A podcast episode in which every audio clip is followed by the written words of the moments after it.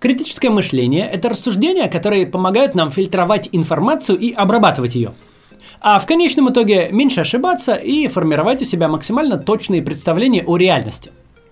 Критическое мышление позволяет нам оценивать адекватность своих и чужих убеждений, а также прогнозировать будущее. Можно задаться вопросом, зачем это вообще нужно, ведь я и так неплохо рассуждаю, я такой вот классный и умный. Дело в том, что так думают почти все, независимо от реального уровня критического мышления – Большинство людей считают, что их интеллект выше среднего, что явно не может быть правдой. В одном из прошлых видео я уже рассказывал про эффект Даннинга-Крюгера. Это когда люди, чья реальная компетенция крайне низка, оценивают себя, наоборот, крайне высоко. И это довольно опасная ситуация, если вдуматься. Ведь если некомпетентные люди, которые не сознают своей э, некомпетентности, действуют активно и уверенно в себе, это чревато плохими последствиями. О каком аспекте жизни мы бы не говорили, это верно везде. Ну, представьте себе, что, не знаю, пилот у вас уверенный в себе, но с очень низкой компетентностью. Вряд ли вам захотелось бы лететь на таком самолете. Но это верно не только для пилота, но и для мэра города и вообще для кого угодно. Так вот, если вы не развиваете сознательно критическое мышление, то велики шансы, что ваши рассуждения и убеждения совсем не так хороши, как вам кажется. И важно этим заняться – в этом видео я расскажу, как подойти к этой задаче и в конце дам рекомендации, что еще можно почитать на эту тему.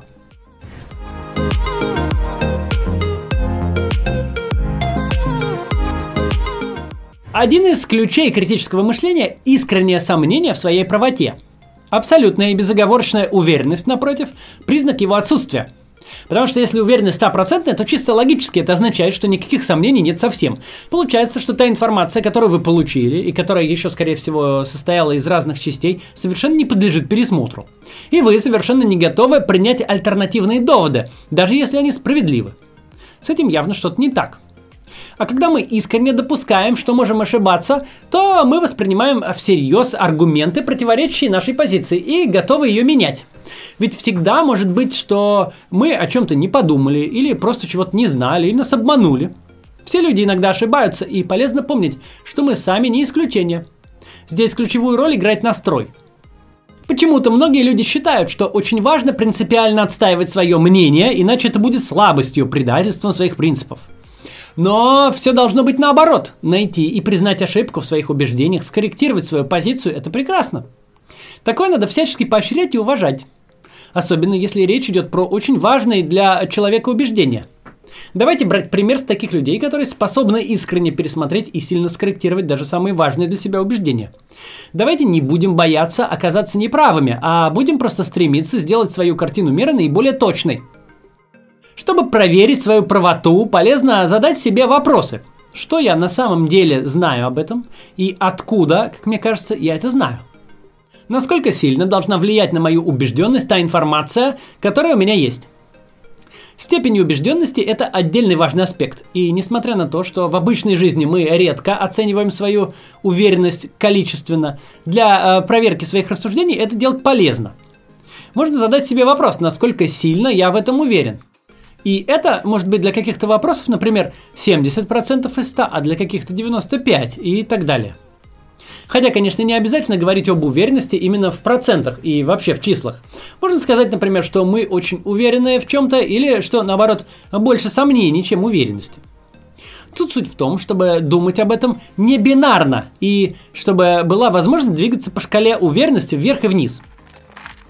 Поговорим про такую вещь, как свидетельство – какой бы ни была наша уверенность, мы должны э, быть способны разложить ее на составляющие части и подумать, как сильно каждая из них влияет на общий вывод. Так намного проще проверять свою позицию на корректность. Эти составляющие части, э, которые помогают что-либо понять, называются свидетельствами. Каждое из свидетельств – это э, как часть общего пазла.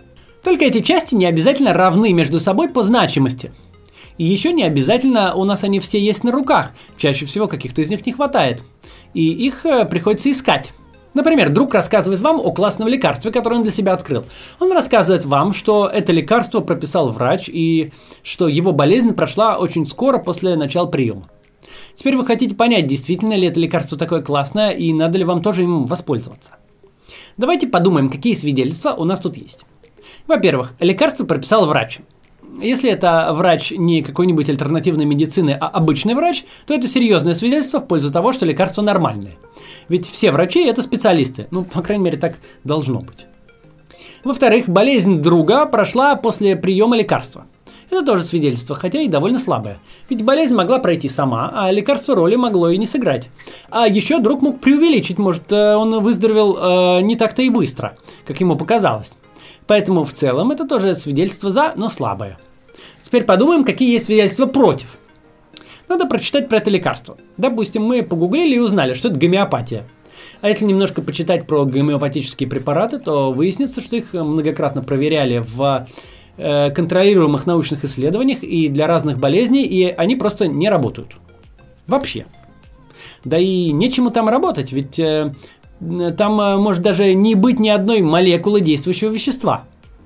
Гомеопатия строится на теории, что у воды якобы есть память, и если очень много раз разводить какое-то вещество, то вода это запоминает. Но это просто не подтверждается фактами. Кому интересно, можете почитать на эту тему меморандум комиссии Российской Академии Наук по борьбе с лженаукой. Короче говоря, э, про этот вид медицины э, уже очень хорошо известно, что она не работает. Э, поэтому это очень сильное свидетельство против. Настолько сильное, что перебивает оба свидетельства «за» с огромным перевесом. Потому что за э, самым сильным свидетельством было то, что врач является специалистом, и он прописал лекарства. А тут целое мировое сообщество специалистов говорит о том, что э, это все же не работает. Вот так мы можем искать и сравнивать разные свидетельства за и против и думать, что перевешивает и насколько сильно. Это не всегда бывает легко, и часто мы просто еще не знаем о каких-то важных свидетельствах, и поэтому делаем выводы без их учета. Это совершенно нормально. Но важно быть открытым к новым свидетельствам и менять свои выводы, если они оказались ошибочны. Вообще разбивать вопросы на более мелкие составляющие – это само по себе хорошая затея. Если хотим решить большую проблему, надо разбивать ее на более мелкие части и думать про каждую из них в отдельности. Так наши оценки, предсказания и решения будут точнее. Впоследствии мы можем использовать те же самые мелкие составляющие уже для решения других проблем. И это очень удобно. Исследуя какой-либо вопрос достаточно глубоко, до мелочей, мы начинаем понимать, как работает каждая из этих э, мелочей, и в нашей голове складывается понятная картина того, как оно все может работать. Можно по аналогии представить себе небольшие шестеренки, каждая из которых э, мы отдельно изучаем и устанавливаем э, в нужное место в своей картине мира. И потом они начинают работать в унисон. И мы получаем целую картину какой-то части мира – такой подход так и называют – шестереночная модель. Тут мы подошли к другой важной концепции – модели. Когда мы о чем-то думаем, представляем себе, а, как оно работает, мы используем модель реальности, которая находится у нас в голове. Например, она может быть в виде формулы. Если мы а, отпускаем предмет, то он падает вниз по определенному закону, описанному математической формулой. А может быть и без формулы – Например, модель вашего друга в вашей голове такова, что вы ожидаете, что он через год станет начальником отдела у себя в компании. Может, это достаточно точная модель, а может и не очень, время покажет. По сути, модель – это наше представление о том, как что устроено, э, чего в каких случаях ожидать. Для разных аспектов жизни у нас есть разные модели, и у разных людей могут быть совсем разные модели для одних и тех же объектов. Как же понять, что модель лучше – Ответ такой, модель мира тем лучше, чем выше у нее предсказательная способность. В этом суть научного мышления. Если мы можем при помощи этой модели хорошо прогнозировать будущее, то это хорошая модель. И наоборот. Например, с помощью модели э, гравитации можно предсказать, как предмет будет двигаться. А с помощью модели нашего друга у нас в голове можно в какой-то степени предсказать его действия. Эта концепция очень удобна и важна, потому что так не надо думать о какой-то абстрактной, абсолютной истине. О том, как на самом деле устроена реальность. Э, это вопрос чисто философский. Вместо этого можно просто строить модели, которые описывают мир. Если они хорошо описывают мир, то есть дают точные предсказания, мы называем такие модели хорошими или даже условно правильными. Но всегда им на смену потом могут прийти еще более точные модели, и тогда мы станем использовать уже их. Удобно рассматривать науку как процесс построения и обновления моделей мира. И точно так же можно рассуждать не только ученым, но и нам в своей обычной повседневной жизни. Если мы думаем про свои рассуждения как про модели мира, которые можно и нужно уточнять и корректировать, если мы заинтересованы в том, чтобы получать новые свидетельства для уточнения этих моделей, то тогда, может быть, и психологически проще менять свои убеждения, а не пытаться отстаивать их из принципа, какими бы они ни были. Любые модели и убеждения о внешнем мире могут быть полезны только в том случае, когда они опровержимы. Другими словами, когда они э, могут оказаться как верными, так и неверными, и мы понимаем, как это проверить. Приведу пример пустого убеждения, которое не несет э, информации о мире. На все воля судьбы. Какие бы свидетельства мы ни получили, они никак не подтвердят и не опровергнут этот тезис. Значит, он бесполезен. Мысль о том, что на все воля судьбы может быть даже приятно и психологически полезно кому-то. Ну, это нормально, если так. Но именно об объективной реальности она ничего не говорит. Потому что ее нельзя опровергнуть какими-то новыми данными. И хоть кажется, что этот тезис что-то говорит о фактах, на самом деле это не так.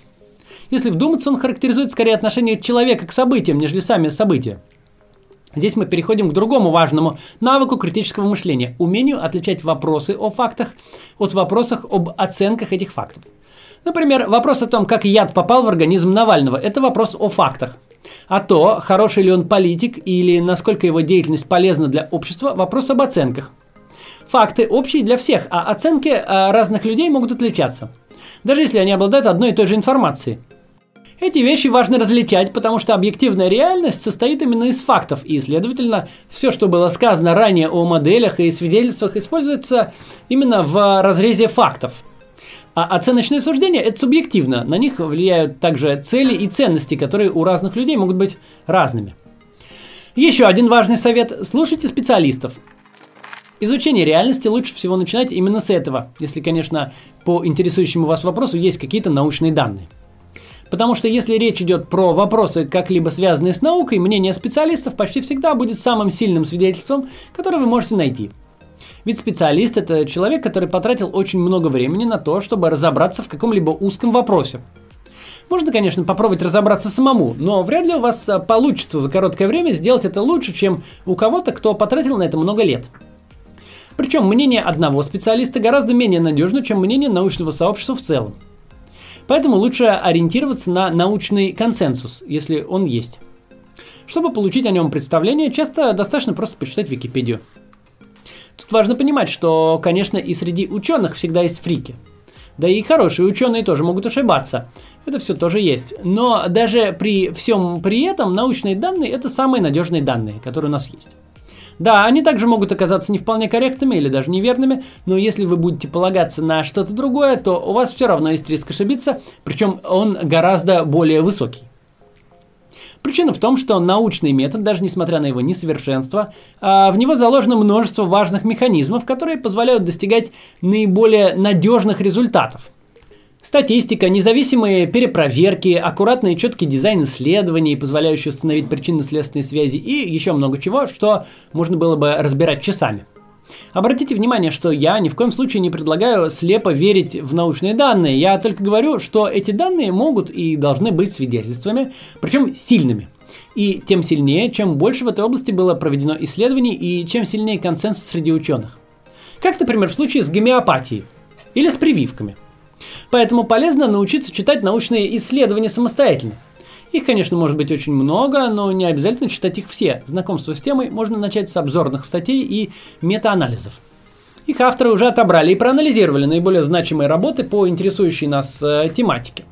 В метаанализах, кроме того, объединяются и анализируются данные сразу многих исследований на одну и ту же тему, что позволяет значительно усилить надежность получаемых выводов.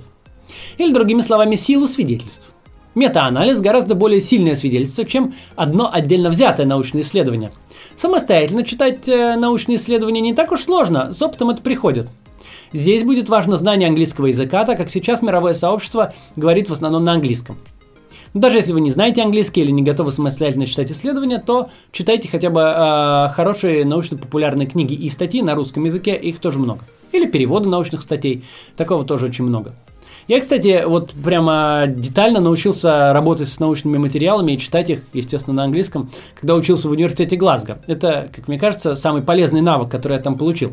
Хотя там очень много всего было и другого по моей специализированной тематике управления городами. Под конец кратко сформулирую некоторые общие принципы критического мышления и потом посоветую, что можно еще почитать на эту тему, если вам интересно. Во-первых, отличайте факты от их интерпретации и оценочных суждений. Факты это то, как устроен мир, вне зависимости от того, как бы нам э, этого хотелось и как мы к этому относимся. Модели и убеждения строятся на основе фактов. Постарайтесь для себя формулировать, что вы на самом деле э, знаете и откуда. Также полезно думать о том, какая новая информация могла бы повлиять на ваше мнение и э, как э, можно проверить, правы вы на самом деле или нет. Дальше. Полезно мыслить в терминах свидетельств и э, степеней уверенности. Обычно есть свидетельства за и есть свидетельства против. Надо стараться их находить, а затем честно и безоценочно анализировать, какие из них перевешивают и насколько э, сильно и почему. Важно быть открытыми к новым свидетельствам и к пересмотру своих моделей реальности и поощрять это в других людях. Слушайте специалистов, при этом а, больше обращайте внимание на согласованное мнение групп ученых, чем на утверждение отдельных экспертов, даже заслуженных. Если вы изучаете вопрос, по которому у научного сообщества есть четкое мнение, то это почти наверняка будет самое сильное свидетельство, которое вы можете найти сейчас. Теперь несколько рекомендаций, что можно почитать, чтобы развить критическое мышление. Порядок книг в списке произвольный, и начинать можно с чего угодно. Начать хочу с э, рекомендации книги «Думай медленно, решай быстро» Даниэла Кеннемана. Э, он один из первых начал изучать когнитивные искажения, то есть ошибки, которые мы э, систематически неосознанно совершаем, когда о чем-то думаем. У меня было про это отдельное видео. Можно из первых рук узнать про открытия в этой области. Эта книга вам особенно необходима, если вы чем-то руководите, да, если вы руководите коммерческой организацией или какими-то некоммерческими проектами. Я ее читал, она очень интересная и полезная. Еще есть книга Александра Панчина «Защита от темных искусств». В ней э, простым языком рассказывается о многих популярных заблуждениях и механизмах мышления, которые к ним приводят. А еще есть э, Элизар Ютковский «Рациональность от ИИ до зомби». Это не книга, а цепочка коротких статей, которые хорошо описывают основы рационального мышления. Если хочется начать с чего-то попроще, э, есть такая э, книга «Гарри Поттер и методы рационального мышления» того же автора. Это художественная книга, причем фанфик по Гарри Поттеру. Прелесть этой книги в том, что там основные персонажи мыслят очень рационально, и читатель вдохновляется их мыслями и поведением. Эта книга пробудила интерес у тысяч э, людей к дальнейшему изучению рациональности. С нее можно и начать. За сценарий этого видео и э, рекомендации книг, кроме Кеннемана, спасибо сообществу уличной эпистемологии. У них на сайте есть много коротких и полезных статей, которые в основном нацелены на то, чтобы научиться вести эффективные диалоги о любых убеждениях, используя весь арсенал критического мышления, который мы обсудили. Ссылка на них будет в описании. Они иногда и встречи проводят в Москве. Если интересно, подписывайтесь на них. До завтра.